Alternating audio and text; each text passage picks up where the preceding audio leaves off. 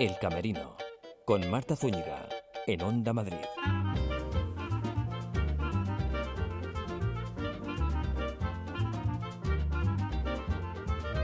Hola, ¿qué tal están? Bienvenidos a El Camerino de Onda Madrid.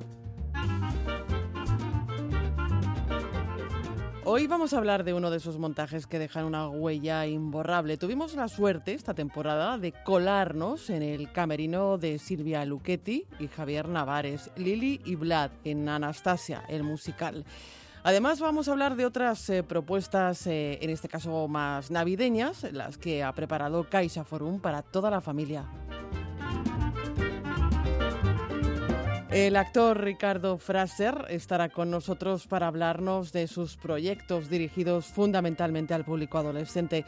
Y en el Teatro San Paul nos esperan su directora Natasha Fistel y la directora teatral Natalia Jara.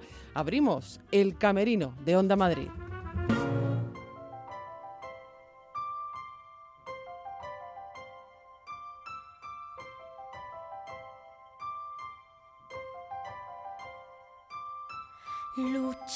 Corazón, fuerza. Anastasia, el musical, nos transporta desde el ocaso del Imperio ruso hasta la euforia de París en los años 20.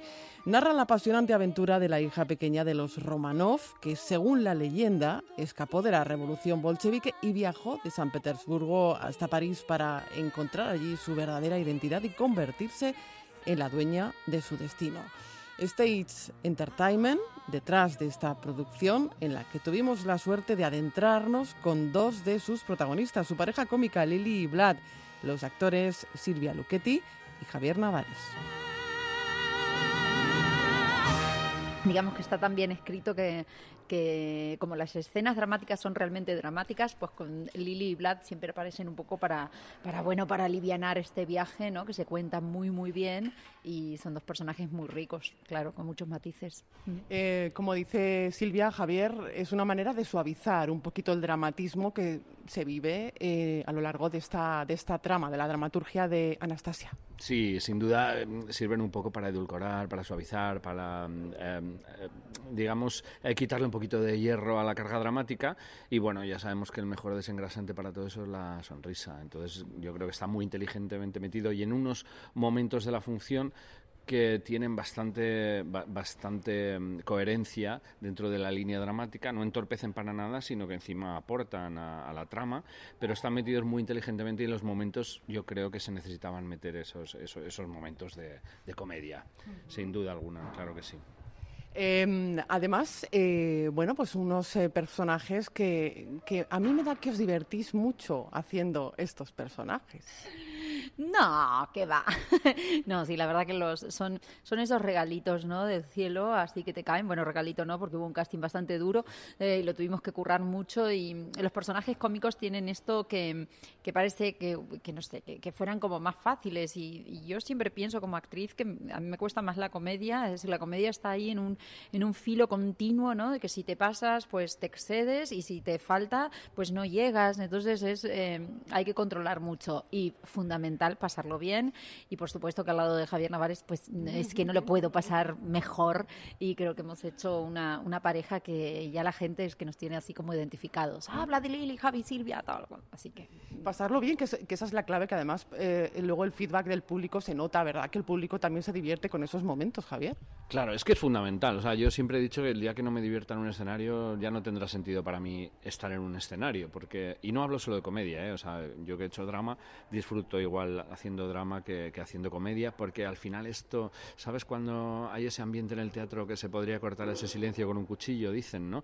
De la tensión, eso no quiere decir que no sea igual de divertido que una comedia al final lo, que el público recibe es un entretenimiento y se puede disfrutar tanto llorando como riendo y para nosotros el momento de diversión es fundamental, pero insisto, no solo nos divertimos cuando hacemos comedia, porque hay escenas que tenemos tanto Silvia como yo que son un poco más, más dramáticas y yo creo que se disfrutan en la misma medida. Sí, sí, son dos personajes muy, muy disfrutables, ¿no? Es decir, bueno, y la verdad que eh, eh, lo que dice Javi, yo tampoco haría un papel en donde no lo disfrutara, ¿no? Donde no tuviera algo que aportarme. Eh, porque vamos a profundizar un poquito los personajes, como es Lili. La Lili es como, mm, la, podría definir como un cascabel, es decir, es una mujer eh, muy brillante, muy brillante, eh, una mujer que tiene una posición social muy fuerte, es la mano derecha de la emperatriz, eh, ha tenido muchísimo dinero y muchísimo reconocimiento en Rusia, ahora vive en París, pero París le va maravillosamente bien porque, claro, son los años 20 de París, entonces se sacó el corset, se ha liberado, ha dejado a su marido en Rusia y, bueno, Vlad pues es su amante que reaparece después de 10 años y es una mujer muy, eh, muy libre, pero yo siempre le, agrego, y esto me sirve a mí como actriz, que la Lili tiene ahí un puntito de, melancolía y de dolor, ¿no? Es decir, a, la vez de haber dejado su tierra, ¿no? Y de hecho en el Neva, que es un, un número maravilloso que tiene ella, lo, lo, dice desde la comedia, pero como siempre digo, en la comedia también tiene que haber verdad, ¿no? Si no queda... Eh, entonces es una mujer eh, que a mí me aporta mucho, porque la Lili, si llegas un poco cansada, te agarra la Lili de los pelos y te saca energía de donde no la tienes. Es decir, es... Subidón de adrenalina, como, como también el personaje de Vlad. Sí, Vlad, que no deja de ser un, golfete, un, vividor, un buscavidas, es, es, es, un superviviente que ha vivido épocas mejores, es un golfo venido a menos, puesto que ha vivido una etapa gloriosa de la Rusia imperial, haciéndose pasar por conde, o sea, siempre viviendo el engaño, evidentemente, pero, pero tiene un trasfondo como muy bondadoso y yo creo que al final eso a él le, hace cambiar a lo largo de, la función. Eso es lo bonito al final de los personajes que podemos interpretar, que tienen un desarrollo a lo largo de la línea del personaje, que nosotros denominamos, y comienzan de una forma y acaban la función de otra. Y estamos hablando de un viaje de dos horas 35 minutos, pero que en realidad es un viaje de meses eh, cronológicamente a lo largo de la función, incluso de años diría yo, porque los flashbacks que tienen y las referencias al pasado es lo que les ha forjado el carácter que tienen en el, en el hoy. Eh, entonces, pues bueno, eh, al final que todo eso trascienda a tu personaje y que tú evoluciones con tu personaje, pues es, es muy divertido porque te permite. Hay, hay, obras que son a tiempo real. Hay una función de teatro que dura 90 minutos y son 90 minutos a tiempo real. En este caso tenemos la suerte de poder evolucionar con, esa, con ese tránsito. ¿no? De viajar en paralelo a, a lo que viene en el libreto. Sí, claro, de, poder moverte dentro de, esta cantidad de 10 años ¿no? que han pasado. Es decir, todo esto comienza con los Romanov y luego salta pues a, a París. Entonces, en mi caso, pues hay un, hay un cambio muy fuerte, ¿no? Tiene una escena que es muy pequeñita al comienzo, pero a mí esa escena me sirve mucho, mm, sobre todo por cómo estoy caracterizada, ¿no? Es decir, cómo cambia la Lili cuando llega a París es bestial. Hay gente que no me reconoce, que piensa que es otra, otra persona, otra persona. No, no, no, es la Lili, porque claro, sale mucho más em, eh, vestida... Eh, más recatada. Más recatada, más el peinado, tal. Y en París realmente creo que ahí es donde ella vive y conecta con ella misma. Entonces ese viaje eh, es muy rico. Eh, me hablabas del vestuario, de alguna manera contribuye mucho a situar al espectador eh, para que los personajes se ubiquen en el periodo en el que les toca vivir en ese momento en la escena, ¿no? Bueno, tú piensas que el vestuario este lo realizó Linda Cho, que es ganadora de un Tony, y la verdad que es no puede ser más a favor de lo que se está contando, ¿no? Es decir, en eso todo el montaje. Lo mismo ocurre con la escenografía, ¿no? Eh, está todo tan bien ensamblado y, el, y por supuesto, yo siempre digo que el, último el último cling que hizo Lily, es decir, fue cuando me pusieron la peluca. Es decir, ahí fue cuando, cuando me físicamente y, tal, pues entendí muchas cosas físicas de la forma de moverse de esta mujer. Digo, claro, es que con este peinado tú te mueves de otra manera, ¿sabes? No vas como con la coleta del, ensayo. Entonces, no sé, en mi caso el, el, vestuario y la caracterización ayuda muchísimo a terminar de redondear un, personaje. Y aquí está muy bien logrado, muy bien logrado. Anastasia está contribuyendo, eh, viene contribuyendo desde que se estrenó un año después que en Broadway, si no me equivoco, a la buena salud del género musical, del teatro musical en, en Madrid. Eh, y prueba de esa salud que vive el género, como digo, es que en Broadway se estrenó Anastasia en 2017, si no me equivoco, un año después vino aquí a Madrid con un éxito arrollador. Eh, se podría hacer un montaje con vuestra vida entre bambalinas, ¿no? Javier. Es que, es que esto como tú... Tanto cambio. Como tú bien decías, esto es un, un, ecosistema, es un, una una microsociedad la que tenemos aquí, porque yo muchas veces digo que lo más interesante está dentro.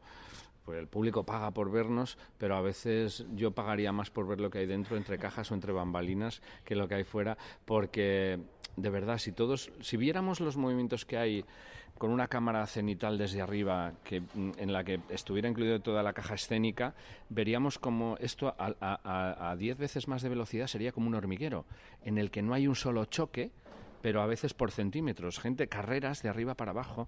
Eh, o sea, aquí hay un cambio, por ejemplo, en la primera escena del Palacio de los Romanov a San Petersburgo, en el que toda la compañía en un minuto diez segundos tiene que cambiarse de ropa y cuando digo ropa incluye pelucas, zapatos y demás todo está muy a favor para que sea cómodo de poner, pero no deja de ser un, un, follón tener a 20 personas cambiándose de ropa con los eh, compañeros de vestuario, de peluquería, de microfonía. o sea, aquí hay mucha gente involucrada. A veces hay un cambio para 20 en el que están 40 personas involucradas y eso en un minuto y 10 segundos y cuando empieza la siguiente escena todo tiene que estar ok. No sabes las veces que tuvimos que pasar aquello, ¿verdad? Cuando estuvimos ensayando como 7, 8 veces porque decían, no, no hemos llegado todos, otra vez y otra vez te vuelves a cambiar, otra vez vuelves a empezar. Y claro, todo esto es, es muy curioso de, ver y de sentir y, se crea un, pequeño ecosistema, un, una microsociedad aquí entre cajas. Desde Onda Madrid te deseamos feliz Navidad. ¿Aún no sabes qué regalar estas Navidades? Regala Bonoparques, la ilusión que dura todo el año. Y así disfrutarás siempre que quieras de Parque Warner, Parque de Atracciones, Zoo, Faunia y mucho más. Solo ahora 3x2 en Bonoparques Oro y Plata. Condiciones en bonoparques.es. Estas navidades, Arturo Soria Plaza te dejará sin palabras. Encontrarás lo que necesitas, con multitud de actividades infantiles, conciertos de Navidad y muchas sorpresas más. Todo mientras encuentras tu regalo perfecto para estas navidades. Consulta toda la información en www.arturosoriaplaza.es. ¡Felices fiestas! ¿Manchas en paredes, aparición de moho, destrozos en revestimientos y pinturas? Los problemas de humedades afectan a tu salud y a la seguridad de tu hogar. Ponte en manos de Murprotect. Pide tu diagnóstico gratuito, personalizado, sin compromiso y con una garantía de hasta 30 años. Contacta en el 930 1130 o en murprotect.es. En Fuenlabrada, la luz de la Navidad eres tú. Por eso hemos preparado más de 80 actividades para que disfrutes con las personas que quieres de la magia de la Navidad. Espectáculos infantiles, música, danza, magia y mucha animación te esperan cada día en la Plaza de la Constitución y la Plaza de España. Descarga la aplicación Navidad en Fuenlabrada 2019 en las plataformas Android e iOS y disfruta de la Navidad en la cultura.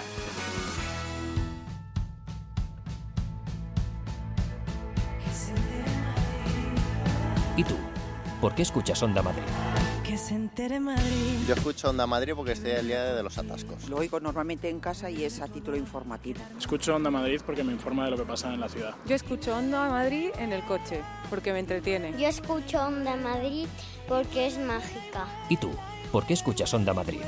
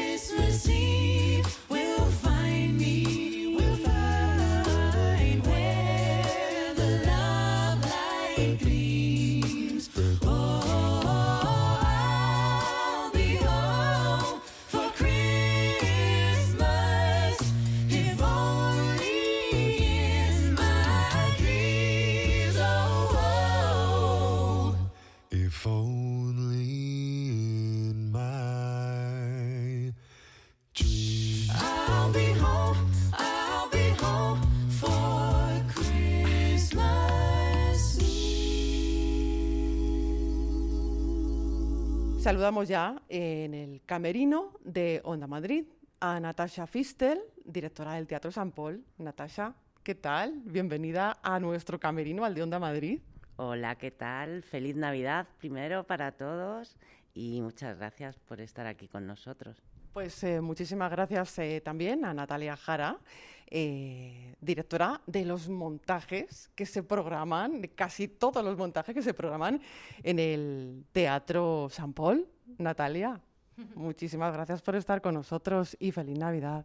Feliz Navidad y no, como dice Natacha, gracias a vosotros por venir a, a visitarnos. Bueno, ¿cómo estáis? Pues muy felices porque Heidi está siendo una- un regalo, la verdad, un regalo precioso y está teniendo mucho éxito y la gente sale emocionada y, y- y eso te enriquece mucho, saber que las cosas que hacemos les gusta a- a- no solo a los niños, que les encanta, sino también a los mayores, pues nos llena de alegría. El otro día veía una fotografía en las redes sociales del Teatro San Paul y las colas eran interminables, Natasha. Sí, la verdad es que es un gusto eh, en estas fechas y bueno, sabes que San Paul eh, podemos presumir de eso, ¿no? De tener un público fiel que viene a vernos y sobre todo en estas fechas navideñas y con este título tan especial, Heidi, ¿no? Que nos hace reír y nos hace llorar, que en esta época hace mucha falta. Desde luego que sí, y además es que es, eh, bueno, pues era uno de los montajes estrella, es uno de los montajes estrella de tantos y tantos que tenéis eh, a lo largo del año. Esta era una apuesta, ya digo, de las más especiales para este año, ¿no? para este año que ya acaba. El estreno de la temporada. Eh, ahora San Paul produce un- una vez al año y esta es la gran producción con música original, con un texto precioso, con la dirección de Natalia que es la, la primera dirección original de Natalia en San Paul, con una de mis primeras producciones originales. Es decir, Natalia y yo somos amigas hace muchos años, pero esta es nuestra primera aventura juntas, es nuestro primer hijo juntas. Bueno, bueno, pero y además es que sé que hay una historia de amistad muy férrea entre vosotras y Teatro San Paul y vuestra amistad eh, tiene que ver con una historia muy bonita que me gustaría que me contarais, Natalia. Pues eso, es que éramos amigas desde pequeñas del barrio y mm, bueno, ella, pues sus padres eran, eh, además de actores en aquel momento, pues empezaron también pues con, con- a dirigir el teatro y a, y a montar espectáculos y yo tenía la suerte de, de que yo no lo tenía, pero lo tenía mi mejor amiga y yo quería ser actriz y mi Ya tenías un tenía teatro. teatro, así que y bueno, y sus padres pues eran como los adopté. Yo decidí adoptar a sus padres porque me gustaban mucho y, y la verdad es que lo llevamos toda la vida juntas. Lleváis toda la vida juntas, ahora estáis en, en- en este proyecto es tan especial como es Heidi juntas. Eh, qué bonito, una amistad en paralelo a la historia del teatro, ¿no? Y sobre todo del Teatro San Paul. Sí, la verdad que sí, porque además eh, San Paul es un teatro muy familiar donde desde los actores al personal técnico eh, hemos creado una gran familia y este nexo con Natalia pues es súper especial, la verdad. Cada año casi unos 100.000 niños y niñas eh, pasan por, por, por este teatro. Mm, Si contáramos en cifras mm, eh, la historia del teatro, daría para mucho. Pues mira, es la 37 temporada, así que empecemos a multiplicar, sumar y añadir, ¿no? Si pasan muchos niños todas las mañanas, hacemos nuestra, hemos acabado hace unos días la campaña escolar de este año 2019 con todos los niños llenando el teatro y disfrutando de Heidi. Pero no solo niñas y niños, sino los papás, los abuelos, los tíos, los primos, porque es que disfrutamos todos con este montaje y con todos en general de la compañía La Bicicleta. Bueno, yo creo que esa es una de nuestras características, ¿no? Que los montajes que hacemos son para todo público, pero para todo público de verdad. Es decir, que eh, tienen a los niños les gusta y les engancha y bueno, los metes y los introduces en una historia, pero a los a- es para adultos también. Es decir, no hay ninguna diferencia con otras producciones que puede haber en la Gran Vía. A lo mejor sí de, de cantidad de inversión que ojalá nosotros pudiésemos eh, mover esas cantidades ingentes, pero nosotros con nuestro pequeño o gran presupuesto hacemos unos montajes que son para todo público. Para No, eso tiene más mérito casi, ¿no? bueno, yo creo que sí. Tú no sabes las vueltas que le doy yo a cada producción. Aunque en esta, en Heidi, eh, ha sido una gran apuesta. La escenografía es maravillosa. Es decir, cómo pasamos de los Alpes a Frankfurt, a la casa de Frankfurt, y cómo esa, esa casa se transforma en otras cosas que no te voy a desvelar para Creo que, que hay a verlo. Y la escenografía es de Chechu García, las luces son de Nicolás Fistel, es decir, que contamos con un gran repertorio de gente que trabaja por todos los teatros de España. Eh, Rapunzel, El sueño de una noche de verano son algunas de las eh, propuestas eh, las que vais a comenzar el año, con las que vais a comenzar el año. Lo hacéis con fuerza, ¿no? Sí, es que ya no podemos bajar el listón. No, desde luego. Claro, la gente viene a San Paul sabiendo que le damos una calidad y no podemos bajar ese, ese listón y además no queremos. Eh, Lo que queremos es cada día superarnos y cada día hacerlo mejor, que yo creo que lo hacemos. Y también porque eh, eh, no solo el público que viene a San Paul, que viene porque sabe que le damos buena calidad, es que queremos que venga más gente y que salgan pues como salen, eh, impresionados. Eh, el otro día vino, pues, bueno, mira, te cuento una personal. Cuenta, cuenta. Una un vecino mío que, bueno, pues venía su mujer, venían los ni- las ni- sus hijas, luego ahora ya vienen las nietas, pero él nunca había querido venir porque estas cosas para niños no le hacían gracia. Y el otro día, bueno, pues yo qué sé, le dio por ahí, dijo, venga, voy, va y salió, me dio un abrazo que yo creo que, vamos, ni que si fuera mi padre me hubiera dado un abrazo más, llorando y me decía, es maravilloso, pero estas voces, pero y esta gente, digo, claro, a ver, es que esta gente está haciendo teatro para niños que a veces es como, está como denostado, ¿sabes? Como si hacer teatro para niños, hacer teatro para niños, para empezar, debería ser de las cosas más serias que hay, porque eso es lo que va a hacer que haya mm, espectadores responsables y que entienden y saben lo que están viendo el día de mañana. Pero además es que quien hace ese teatro, eh, los actores con los que contamos, son actores que hoy están aquí, mañana se van a hacer otra cosa. Por ejemplo, el abuelo, Javier Ibarz. eh, tiene una de las voces más bellas de este país y además es uno de los mejores actores. Claro, también ha trabajado en El hombre de la mancha, en Fair Lady, en, en tantas y tantas, pues como ahora está Ana Carril, pero también hemos tenido de Rottelmeier a, a Carmela Aramburu, que las dos son maravillosas actrices y cantantes y son gente que están en un nivel, o, Blanca Susana Degá, todo el mundo que está trabajando en este teatro, no estos solo, sino en todas las producciones, son actores ac- actores, ya está. Actorazos. actores para niños, actores de doblaje, actores de cine, no. Los actores son actores. Los hay buenos y no tan buenos, pero nosotros los tenemos muy buenos. Hombre, precisamente mm, hablar de la compañía La Bicicleta es hablar de un sello de calidad y, y- y bueno, y aquí me gustaría eh, echar la vista atrás y hablar un poquito de la compañía. Eh, ¿Cómo nació la bicicleta? ¿Cuánto tiempo hace que existe la bicicleta que echó a andar? Bueno, la bicicleta nace cuando se crea el Teatro San Paul, lo crean dos compañías. Una es Cóctel Teatro Pirata y otra es Chirimbolo, que era la que llevaban Julio y Ana María, que son mis padres, y fueron fundadores del Teatro San Paul con esta otra compañía. Y bueno, al cabo de los años se quedaron ellos solos y fundaron esta compañía La Bicicleta, con que las producciones eh, ya en esa época ellos dejan de ser actores y se dedican a la producción y a la dirección y con un grupo de actores que siempre va siendo más o menos el mismo, van, van variando según las producciones y ese ha sido el secreto de la San Paul, ¿no? Que siempre se ha contado con una familia, con un abanico de actores que variaban según las necesidades de la producción, pero siempre con gente muy cercana.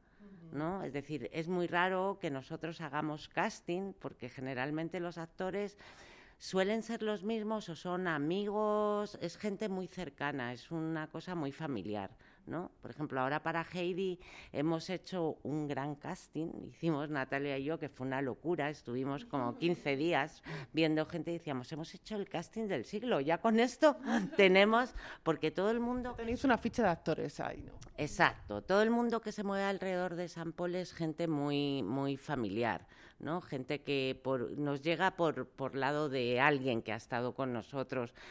Es como que mm, nos gusta tener referencia. Oye, mm, que no sé si os he hecho la pregunta obligada mm, en estas fechas. No, no os la he hecho. Eh, ¿Un deseo para el Teatro San Paul para este próximo año que está a puntito de comenzar? Pues que en realidad casi con que todo siguiera igual y lo siguiéramos llenando para que sigamos pudiendo hacer, bueno, o que Natacha, sobre todo, pobrecilla, que es la productora, pueda seguir haciendo estas maravillosas producciones, porque San Paul, desgraciadamente, eh, no tiene eh, las ayudas que debería tener por parte del gobierno. Ya sé que esto queda fatal decirlo, pero lo tengo que decir. Es una pena, pero tengo que decirlo. Eh, somos un país eh, al que la cultura mm, le cuesta arrancar y además luego en cuanto hay una ayuda te lo echan en cara y dices pues si hay ayuda para todo no pues para que el mundo sea mejor debería haber ayudas Para que el mundo fuera mejor, habría que ver más teatro a lo mejor, habría que, eh, bueno, vosotros hacéis vuestras campañas escolares, pero debería ser una asignatura prácticamente obligada, ¿no? Mm, Enseñarles teatro a los chavales. Sí, yo siempre lo digo, que el teatro, bueno, ya hay en muchos, muchas escuelas que, que tienen la asignatura de teatro, no como extraescolar, sino como dentro de su currículum.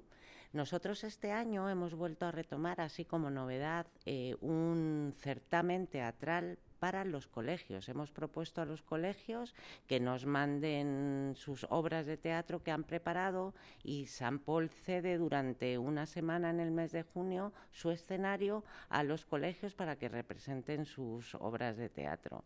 ¿no? Porque queremos que, bueno, que venga desde allí, ¿no? Que no sea solo el venir a verlo, sino que también se lo lleven y ellos es fundamental, ¿no? Es decir, el teatro en la escuela, el teatro para los niños, el teatro para la educación. Para la educación en general, efectivamente. Más de 40 producciones propias, pero también el Teatro San Paul cuenta con la colaboración de compañías externas, ¿verdad? Eh, que, bueno, que vienen con sus propios espectáculos. Innumerables premios. Nominaciones varias a los premios Max. Sí, sí, sí, la verdad es que sí, es que nos las hemos ganado. Y también nos habíamos ganado algún premio, pero en fin. Deseo para el próximo año. Puede ser un deseo para el próximo año, pero fíjate, tampoco importa tanto. El premio mayor, de verdad, esto queda muy así, muy cursi, estas cosas, pero es verdad.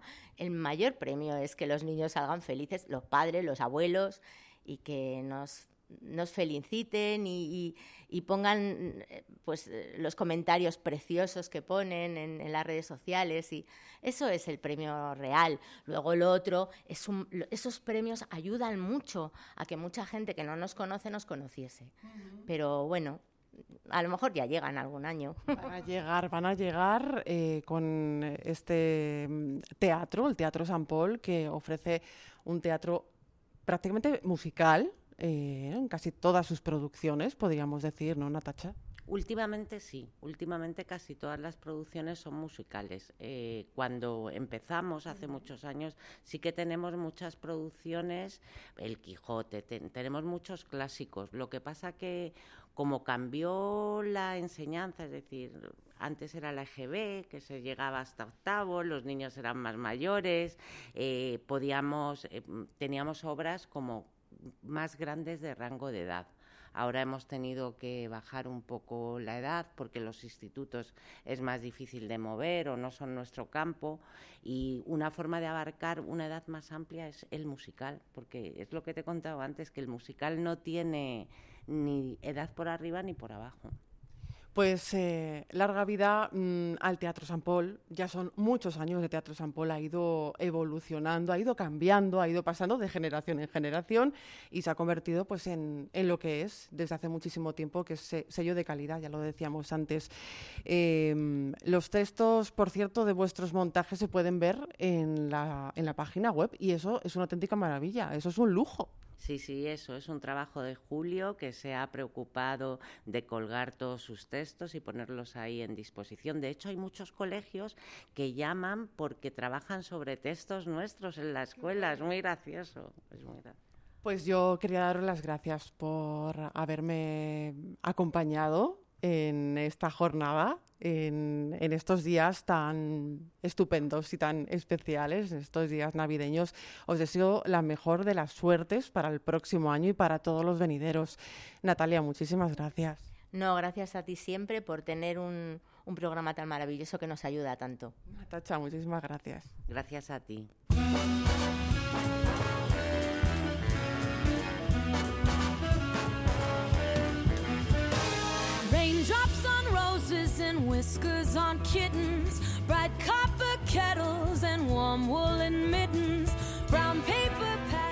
El público adolescente, el público de Ricardo Fraser, que está con nosotros ya en este programa especial para hablarnos de sus proyectos, de los actuales, de los futuros, de los que le han llevado a llenar teatros con espectáculos como Tempestades.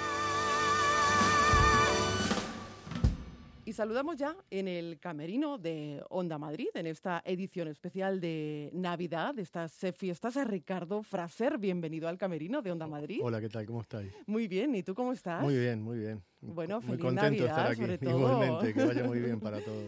Y la pregunta obligada en este programa, eh, algo que no falte en tu camerino.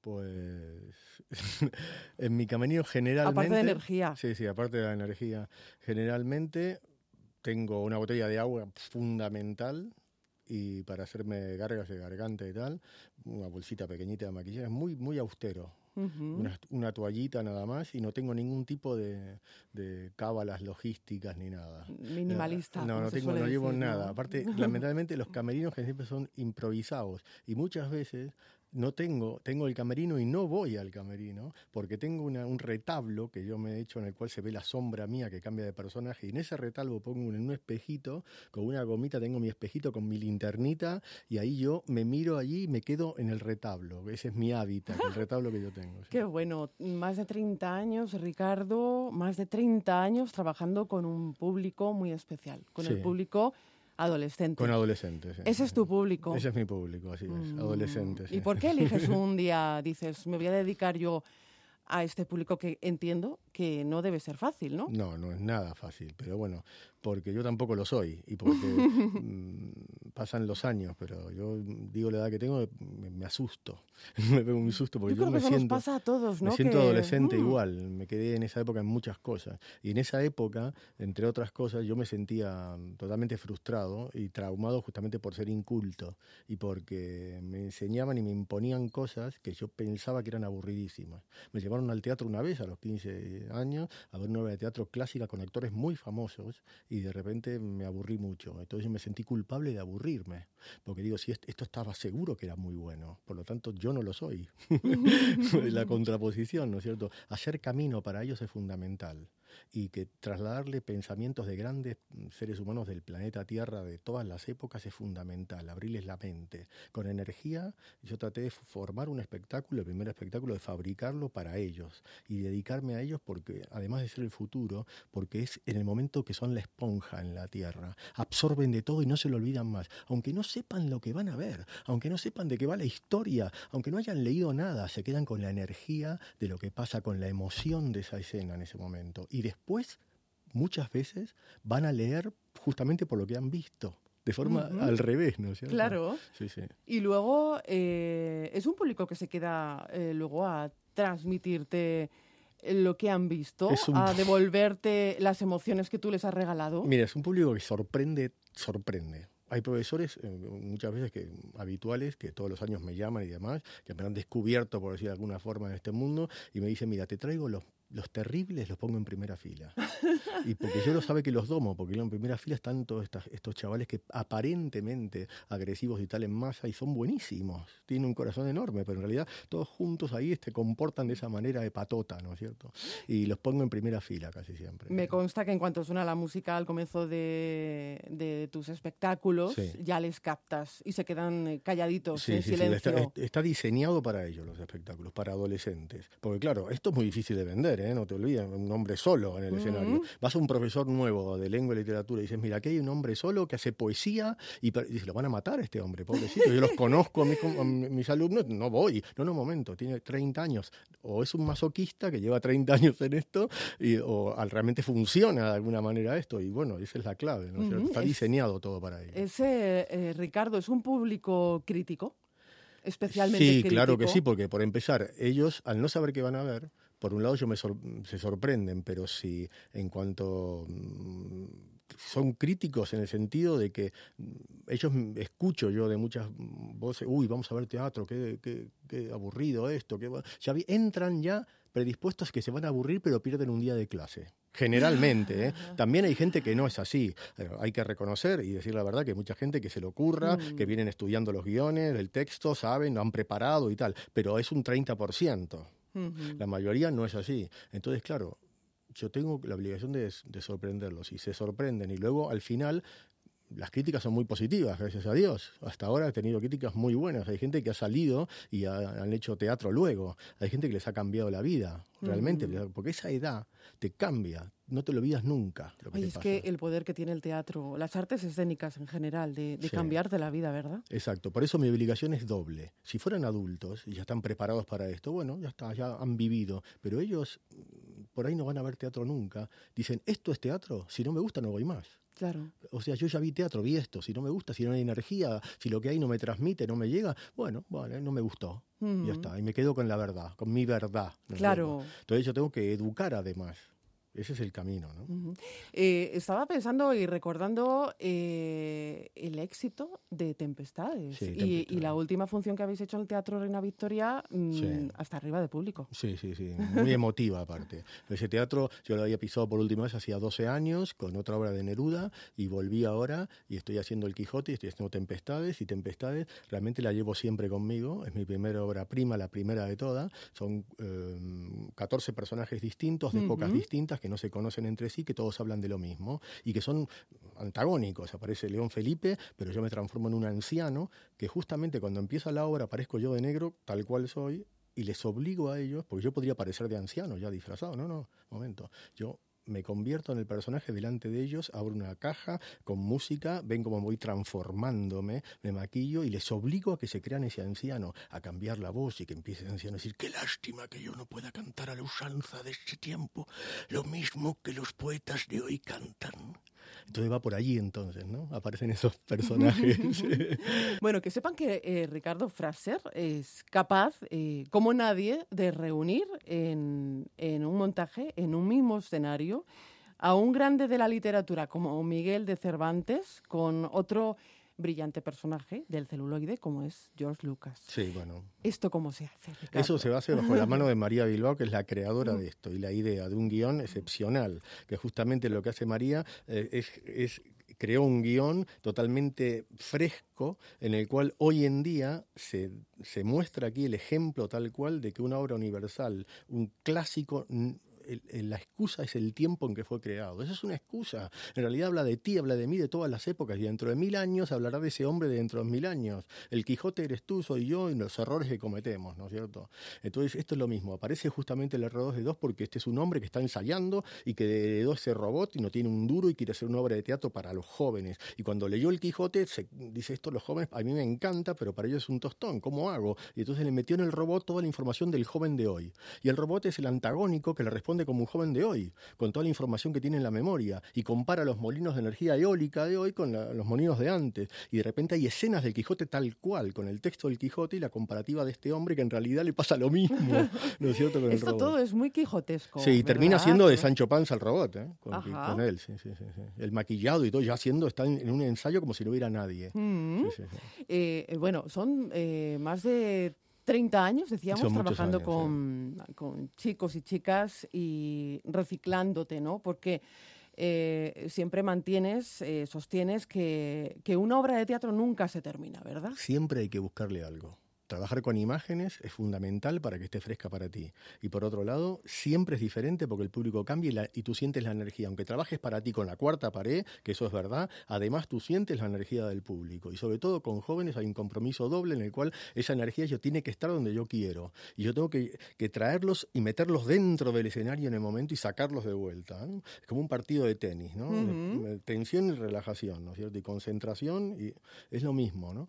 Entonces eh, hay que trabajar con ellos siempre. La clave quizá es eso, ¿no? Y la clave es que, que me vean hablando así, en realidad es uno de los personajes, ¿no es cierto?, del Quijote, que yo hablo así, con este tono que tengo ahora, ¿no es cierto? Pero cuando aparece el Quijote, el Quijote, sábete Sancho, que no es un hombre más que otro, todas estas borrascas que nos suceden son señales que presto ha de serenar el tiempo y han de sucedernos bien las cosas, porque no es posible que el mal y el bien sean durables, y de aquí se sigue que habiendo durado tanto el mal, el bien está ya cerca. Bueno, madre mía, esto es una maravilla. Esto de eh, eh, ponerse y quitarse personajes de encima. Sí, Eh, rápidamente, eh, van cambiando. Aparece el ventero, aparece el, le hace el nombramiento totalmente borracho a las 4 de la mañana, aparecen todos los per- varios personajes en el medio que se- con un aplique me cambio con el cambio de luz, con luz que se corta, sonido, oscuridad, y en ese momento, en un segundo, aparece del otro lado otro personaje distinto. Y además, eh, una de las características de tus espectáculos es, como decíamos antes, no sé si el minimalismo o, bueno, la, la escasez de aditamentos, sí, precisamente sí, sí, porque... Eh, em, es minimalismo y tratar de, de, con cuatro apliques, cambiar totalmente, radicalmente de un personaje a otro y contestarle al otro. O sea, con un cambio de luz, tac, tac, con un cambio de uno al otro y de posición, cosa que ellos vean como un cuento, pero que además les obligue un poco como en el libro, a imaginar, no darle todo servido en bandeja con todos los personajes ya puestos y listos, ¿no es cierto? Magia, también Sí, hay magia, sí, sí, sí, mucha magia. Sí, sí, he trabajado mucho la magia, sigo estudiándola, sigo trabajando hace muchos años y trabajo el mentalismo y hay uno de los efectos que es el ángel Abadón, el ángel de la mente, en el cual yo mezclo justamente con jóvenes poesía con magia. Y les cuento una historia de que mi abuelo, para él decía que la magia y la poesía es lo mismo. Y yo se lo voy a demostrar aquí, con magia tal cual, con efectos de la mente que ellos van a crear, no yo, con vuestra capacidad que crees que tú no, no tienes. Vamos a ver, vamos a probarlo. Pasan dos personas al escenario, dos jóvenes de la última fila de todo, que no se lo esperaban. Y allí se ven un efecto de magia y una poesía sentida, no recitada, vivida realmente, ¿no? Y ellos ven los cambios. Y les muestro que cuando ellos van con los auriculares escuchando la música, viajan con la magia de su mente, a tal punto que con los ojos abiertos ven un sitio diferente al que está. Eso nos pasó a todos. Y se pasan del lugar que tienen que ir. Entonces esa concentración excesiva, eso es magia. Lo que pasa es que el mago lo plasma directamente, lo, lo muestra directamente con imágenes, ¿no es cierto? Es la forma imaginación, yo creo que es, creo que, que es clave, sobre todo en esas edades, despertar la imaginación. Bueno, mucho antes, quizás. Claro, Y que se vayan Pero- preguntando, porque se preguntan en Abadón, se preguntan, ¿y esto cómo lo ha hecho? ¿Y esto cómo? Y "Mundo- no, ¿y la poesía cómo se ha hecho? Porque un poeta en, una, en un renglón de poesía te pone todo un sentimiento que tú tienes que escribir a lo mejor tres páginas para, para escribir lo que, lo que vives, qué te pasa con esa persona, ese ser amado, lo que te pasa y tal. Escribes tres carillas y Neruda te pone una frase, ¿no es cierto? Un segundo, para que tú me oigas, mis palabras se adelgazan a veces como las huellas de las gaviotas en las playas. ¡Pum! Le sobró sitio hasta para ponerte una imagen de las gaviotas en las playas. Y te muestra lo que le pasa a un adolescente que no puede hablarle a esa chica y le habla de forma distinta, se adelgaza la voz. ¿no cierto? Ujú. Eh, la Asociación Cultural Tempestades, Sí. ¿cómo, cómo nace, cómo nace este, este sueño? Entiendo, convertido en realidad, pero en principio, al principio eh, de los tiempos, Sí, era un sueño, ¿no? Sí, esto era un sueño como todo. Yo estudiando teatro toda mi vida, me llamaron una vez en, en Buenos Aires, en la provincia provincia de Buenos Aires, en una casa de cultura para dirigir a un grupo de adultos, y yo era muy joven, entonces me miraban ya medio raro, este va a ser el director, ¿no? Como si viniera aquí, bueno. Y de repente me dice la directora si tenía, yo ya tenía, estaba pensando en hacer una obra unipersonal, porque siempre me, en mi cabeza me focalicé y tuve ma- grandes maestros de teatro que hacían unipersonales, que yo los iba a ver y que trabajaba con ellos de forma de honor, en hacía las luces, el sonido, siempre estaba trabajando en teatro mucho con dos personajes a la par, con dos profesores que hacían un grandes unipersonales en Buenos Aires, y con ellos trabajé mucho, y siempre quise hacer el mío. Ujú. ¿Y Entonces, cuáles son tus referentes? mis Tus referentes, bueno, referentes. Luis Agustoni, eh, Franklin Caicedo, fue un gran maestro mío de teatro de Argentina, en el cual con ellos, vamos, trabajé muchos años, muchos años de teatro. Y mm, claro, con ellos dos trabajé también de técnico, porque no Ujú. podía, inclusive no podía pagarme las clases, que eran muy caras. eh, Yo pagaba limpiando y haciendo todo un poco de todo, ¿no? La tarea. Y aparte trabajaba a dos, me gustaba porque iba a dos clases en vez de una. Yo siempre era el que quería pasar, el, mol- el molesto, que me decían que no, que yo no, que pase otro. ¿Proyectos para el próximo año que está a punto de comenzar? Pues el proyecto de posición es concentrar un poco en Madrid, en el Teatro Reina Victoria, un poco más todo, mostrar Tempestades, eh, la generación del 27 es otra obra que tengo, en el cual tengo que darle más, más caña, y el Quijote a tope, a tope. Ese es un poco llevar, eh, vamos, en- dentro de un poco lo mismo, pero concentrarlo un poco más y que vengan ya de cualquier sitio remoto de todo el planeta a vernos y de paso visiten Madrid. Pues no me cabe ninguna duda de que lo, de que lo van a hacer. Eh, Ricardo Fraser, yo, yo quería agradecerte eh, que hayas venido a este camerino, al camerino de Onda favor, Madrid, gracias a ti. para hablar de, pues, de tu amor y de tu pasión por, por el teatro. Muchísimas gracias, Ricardo. No, no, gracias a ti. Felices fiestas y feliz año nuevo. Felicidades y un buen año que nos espera. Gracias a todos los que nos escuchan y que lo pasen muy bien este año.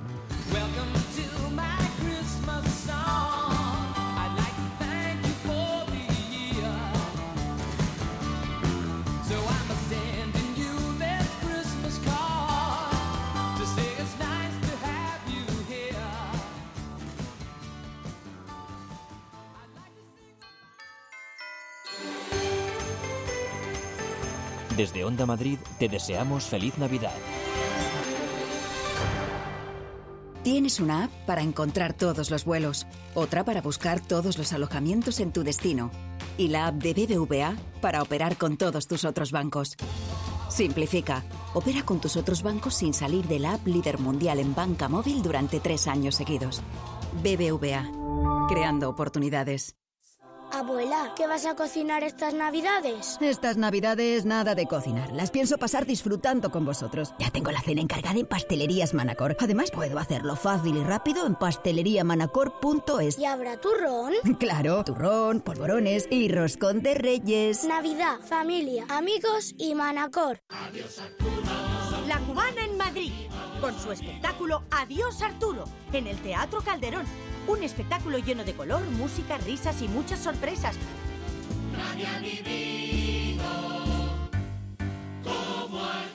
No te lo pierdas, te vas a divertir. Ya no hay excusas. Ahora te lo ponemos más fácil para que nos escuches siempre. Estamos en la app de Telemadrid, en la aplicación móvil de Radio Player España, en Alexa y en iTunes. Cuando tú quieras, donde tú quieras. Con la mejor calidad de sonido e información adicional. Cada día más fácil. Cada día más cerca de ti. En Caixa Forum con Pilar Castro, del área de programación de esta institución, eh, que ha preparado una, una Navidad que, de la que estamos disfrutando y que no pueden perderse porque todavía queda tiempo. Hasta el 12 de enero se ha diseñado toda una programación especial pensada sobre todo para todos los públicos. En primer lugar, gracias por acoger al equipo del Camerino, Pilar. Muchas gracias a vosotros por venir. Porque hoy hemos abierto nuestro abanico de posibilidades. Habitualmente nos dedicamos a las artes escénicas, pero hoy, como digo, como hay tantas propuestas en Caixa Forum, bueno, pues queríamos eh, acercarnos aquí porque, bueno, son propuestas familiares eh, y, destinadas sobre todo a um, que la cultura entre en el hogar, ¿no? Pues sí, así es. Propuestas familiares porque en esta, en esta época navideña entendemos que las familias pues les gusta salir, disfrutar de la cultura que tenemos en Madrid. En concreto en Caixa Forum tenemos un amplio programa de actividades, pero no solo para familias, sino también para público joven o todo tipo de públicos en general. Pero, Mm, Pero sobre todo para disfrutar en familia. Estos días llaman un poquito a disfrutar en familia, ¿verdad? Eso es, pero el espectáculo familiar, los espectáculos familiares, toda la programación que tenemos va dirigida a familias, pero los mayores, los adultos, los adultos, los niños, todos van a poder disfrutar con ella, seguro. Es una disfrutina, una disfrutina en familia y no en familia, y sobre todo multidisciplinar, porque tenemos espectáculos, eh, proyecciones, hay talleres, eh, bueno, la programación es muy amplia y sobre todo algo que es una seña de la casa y es que está muy cuidada la programación. Sí, eso es verdad, doy fe de ello. Eh, Tiene tiene que ser muy difícil con tanta propuesta, ¿verdad?, escoger eh, y, y diseñar una agenda de, este, de esta calidad. Bueno, hay, también hay mucha calidad ¿eh? En, nuestro, en nuestro entorno. Hay propuestas de artes escénicas maravillosas. En- intentamos que sean una calidad maravillosa y lo son, de hecho. Y intentamos que también vayan por todos los Caixa Forums que hay en España. Y bueno, pues en general son propuestas muy bien acogidas por el público. Así que estamos muy contentos en ese sentido. Y, y el público contento de poder asistir a todas estas eh, eh, ofertas que, que nos eh, propone Caixa Forum aquí en Madrid. Como digo, nos abrimos a otras artes. Nos vamos a permitir, en primer lugar, hablar de cine con un ciclo eh, de título Pequeños eh, cinéfilos, que en este caso mira a la animación infantil, ¿no? Sí, Pequeños Cinéfilos es un, es un ciclo que tenemos de forma permanente en, en Caixa Forum durante todo el año. Y bueno, pues eh, está dirigido hacia los más pequeños para inculcarles esa vocación y ese gusto por el cine ya desde muy pequeños. Es una programación familiar, porque son películas que atraen tanto a niños, por supuesto, como, como a mayores. Y en esta Navidad vamos a tener un ciclo dedicado a la productora británica de cine de animación Magic Like Pictures. Y bueno, pues tendremos títulos mm, llenos de imaginación y títulos para, para todas las edades, a partir de tres años hasta 99, como, como que no nos lo vamos a perder. Y como tampoco la música popular, con el mágico planeta de los eh, instrumentos insólitos, ¿no? Aquí, eh, Pilar, vamos a hacer un viaje para, para descubrir eh, ritmos, si no me equivoco, ¿no? Pues sí, además eh, animo a todo el mundo también a que vengan a ver este, esta programación, este espectáculo, porque es, va dirigido a todos los públicos, familiar, como ya hemos dicho antes. Eh, y bueno, tenemos a la compañía Feten Feten en este ah, espectáculo que se llama El Mágico Planeta de los Instrumentos Insólitos. Es una compañía, es un proyecto musical de Diego Galaz y Jorge Arribas, que tiene composiciones muy originales. Y nos van a proponer un viaje pues, a través de la música popular con instrumentos absolutamente desconcertantes, insólitos. Tendremos eh, composiciones con títulos tan sugerentes como, por ejemplo, Fandangos de Atapuerca, El swing a la Pepitoria. Es muy divertido. Además, este, este espectáculo ha pasado por los principales eh, festivales de, de cultura popular de, de nuestro país y lo tendremos aquí, es todo un lujo. Así que animo a, a todas las familias a que vengan a disfrutarlo. La compañía Feten Feten, ese dúo con, como me decías, con unos títulos eh, muy curiosos y que, bueno, pues muestra un abanico muy amplio de, de tendencias eh, musicales. Colores salvajes. eh, ¿Se puede experimentar y jugar con los cromatismos, no, Pilar? Pues sí, es un taller pensado para los más peques. Colores Salvajes es una actividad además abierta. La tenemos desde hace meses en nuestra programación de actividades abiertas para los pequeños, Colores Salvajes, y ahí pueden absolutamente improvisar y, y desarrollar toda su creatividad con, con todo tipo de gama de cromatismos. Es un taller muy divertido para los más pequeños y finaliza también el próximo 12 de enero, con lo cual hay que aprovechar estas fechas para, para venir con ellos a Caixa Forum. Lo que veo es que es, eh, son eh, propuestas encaminadas a despertar ese lado creativo de, de todo ser humano eh, y ese lado inquieto, ¿no? Eh, sí, efectivamente. Lo que queremos es sembrar esa inquietud por la cultura, que es tan importante, y, y por eso hacemos toda esta gama de propuestas. ¿no? Café y tertulia. Esto ya es para los más mayores, porque también hay otra opción que es eh, y tertulia. Sí, señor, esta la hemos incorporado hace poco y tiene muchísimo éxito. Y bueno, es una forma diferente de visitar las exposiciones y es una excusa, pues te tomas un café, una infusión, un aperitivo y charlas con, con el educador especializado en, en la exposición y es una forma diferente, como ya digo, y que está teniendo mucho éxito con, de ver las exposiciones. Porque estamos hablando de, además de una exposición que, que, que, no se nos olvide que quedan eh, pocas fechas para visitarla, pero aún hay tiempo y sobre todo ahora que eh, el que tenga la suerte de gozar de descanso, pues eh, va a poder eh, mm, observar y contemplar y disfrutar del lujo de los asirios a Alejandro Magno con visitas guiadas que están pensadas también para hacer en familia. Sí, visitas en familia. Intentamos hacer unas visitas especiales en familia para todas las exposiciones que, que tenemos en Caixa Forum. Y por eso esta es una más. Acaba el 12 de, de enero la, la exposición. Aún tenemos tiempo. Aún tenemos un poco de tiempo para, para poder venir a verla. que es- ¿Qué podemos contemplar, qué podemos observar en, en esta exposición? Como digo, lujo de los asirios a, a Alejandro Magno. Bueno, en esta exposición podemos absolutamente maravillarnos con todo el despliegue de lujo de, la antigüedad. Tenemos marfiles, oro, objetos de oro, relieves y otros objetos de, lujo de la edad antigua que los recopilamos, los vemos todos juntos y, la verdad que es impresionante. Y las visitas en familia o las visitas comentadas, yo animo a todo el público a que, a que vengan a ellas porque se disfruta mucho más de la exposición. Cuando alguien especializado te, te saca todo, todo el jugo ¿no? de la misma. Claro, porque no es lo mismo que uno observe a que otras personas eh, especializadas en, en, en, en, un determinado asunto de la exposición te abra más los ojos ¿no? y te diga, mm, focaliza la mirada en esto porque vas a encontrar algo más de lo que tú estás viendo. Eso es, eso es habitual cuando sobre todo se va a un museo, por ejemplo. ¿no? Claro, porque te cuentan la historia que hay detrás ¿no? de, de, cada objeto. Entonces eso es... Eh, muchísimo más interesante, ¿no? porque aprovechas mucho más la visita. También tenemos de todas maneras, hay gente que no tiene tiempo o no le apetece hacer este tipo de visitas comentadas, se puede hacer libremente, por supuesto, y tenemos audioguías para hacer una visita autoguiada, o sea que para todos los gustos tenemos. Y no nos olvidamos, Pilar, de Participa Melier, ¿no? Participa Melier que eh, cumple ya su séptima edición.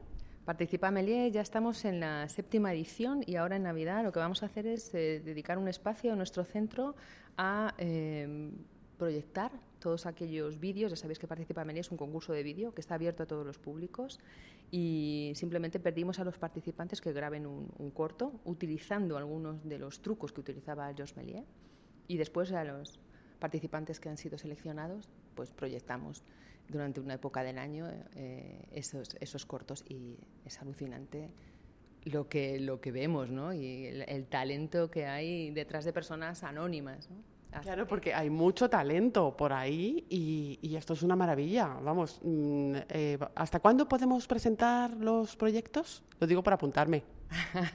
Tenemos que esperar ya al próximo, al próximo año que se abra la convocatoria. Ahora estamos proyectando los que han sido seleccionados en esta edición y estaremos con Participa Melier en Caixa Forum del 21 de diciembre al 5 de enero, todo el día, de 10 a 8, si es una entrada libre y bueno, pues también espero que, que lo disfruten.